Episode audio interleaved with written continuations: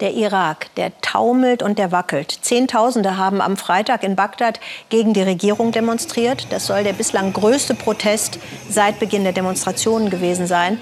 Die irakische Regierung, die reagiert mit Härte und mit eiskalter Präzision. Mit Armee und sogar Scharfschützen sollen dabei sein. Über 150 Demonstranten sind bereits getötet worden und Tausende verletzt die Menschen im Irak, die protestieren gegen die als korrupt geltende Regierung und den Ministerpräsidenten Adel Abdel Mahdi, der überhaupt erst seit einem Jahr im Amt ist. Der Irak gehört zu den weltweit fünf größten Ölproduzenten, aber davon kommt bei der Bevölkerung kaum was an. Und außerdem wurde durch die jahrelangen Kämpfe gegen die Terroristen des IS die Infrastruktur stark beschädigt. Der Irak, der gehört zu den weltweit korruptesten Ländern. Was, das wollte Alexander Stenzel wissen, bedeutet es dann, wenn so ein korrupter Staat zum Beispiel einfach Schulen und Schüler vergisst? Sie haben Glück. Ayub und Nabba. Die Schule ist nur fünf Minuten von zu Hause entfernt. Andere sind eine Stunde und länger unterwegs. Einen öffentlichen Nahverkehr gibt es hier nicht. Der ländliche Süden ist für die irakische Regierung ein blinder Fleck. Kein Geld für Kinder, kein Geld für Bildung. Deshalb haben die Eltern diese Schule selbst gebaut. Aus Lehm und Stroh, den günstigsten Baustoffen. Schuldirektor Maamun kämpft bei der Regierung seit vielen Jahren um Gelder für einen Neubau, für Schulmöbel, Lehrmaterial. Vergeblich. So muss Ayub weiterhin hinter dünnen Lehmmauern lernen, im Sommer zu heiß und im Winter, wenn es regnet, zu kalt und nass. Der Boden wird so schlammig, dass wir nicht laufen können.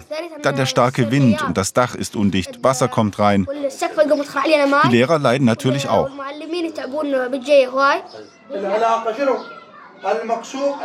Kein Strom, keine Lampen.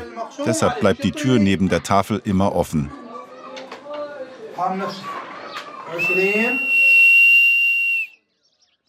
Kein Strom, keine Pausenklingel.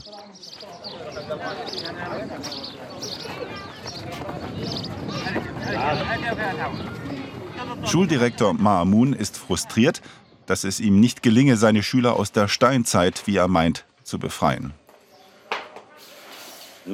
Vor fünf Jahren wurde ein Stromprojekt gestartet, aber es wurde unterbrochen. Bis heute. Es ist nichts passiert.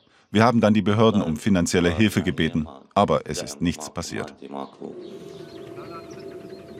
Die einzige Stromleitung weit und breit hat sich ein wohlhabender Bauer teuer gekauft und zu seinem Hof legen lassen.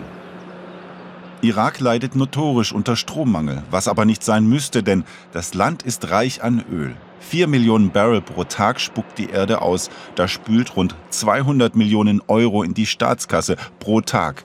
Viel Geld, das investiert werden könnte, sagt Ingenieur Hossam, auch für Ersatzteile, damit das Kraftwerk Nasrea wieder läuft. Derzeit bringt es nur 30 Prozent der Leistung. Das Material könnte gekauft werden, aber wegen der wirtschaftlichen Krise im Irak ist das schwer.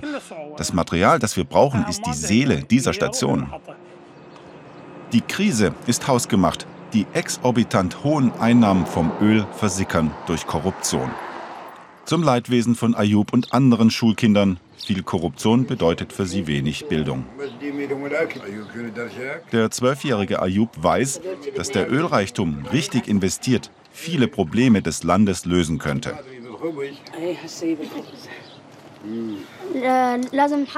Wir müssen unsere natürliche Umwelt schützen, das Wasser, damit es nicht verseucht wird. Mit dem Öl könnten wir das alles tun. Die Familie hat, wie so viele andere, keinen Wasseranschluss. Aber selbst wenn, es würde nichts bringen. Das Land hat zu wenig Kläranlagen. Die nächstgrößere wird in Nasrea gebaut. Hier schaut sich Bürgermeister Ali Hussein die Baustelle an. Die Kläranlage könnte einmal fertig 350.000 Menschen mit Wasser versorgen, also zum Beispiel auch Ayubs Familie. Doch die hohen Öleinnahmen des Staates tröpfeln nur in das Projekt. Ganz ehrlich, wir arbeiten an diesem Projekt seit zwölf Jahren. Eigentlich sollte das nach drei Jahren fertig sein, aber es gab Verzögerungen. Der Firma ist dann der Auftrag weggenommen worden. Es werden einem immer Hürden in den Weg gelegt. Wir haben dann eine andere Firma beauftragt. Aber sie kommt auch nicht richtig voran, weil immer wieder Geld fehlt.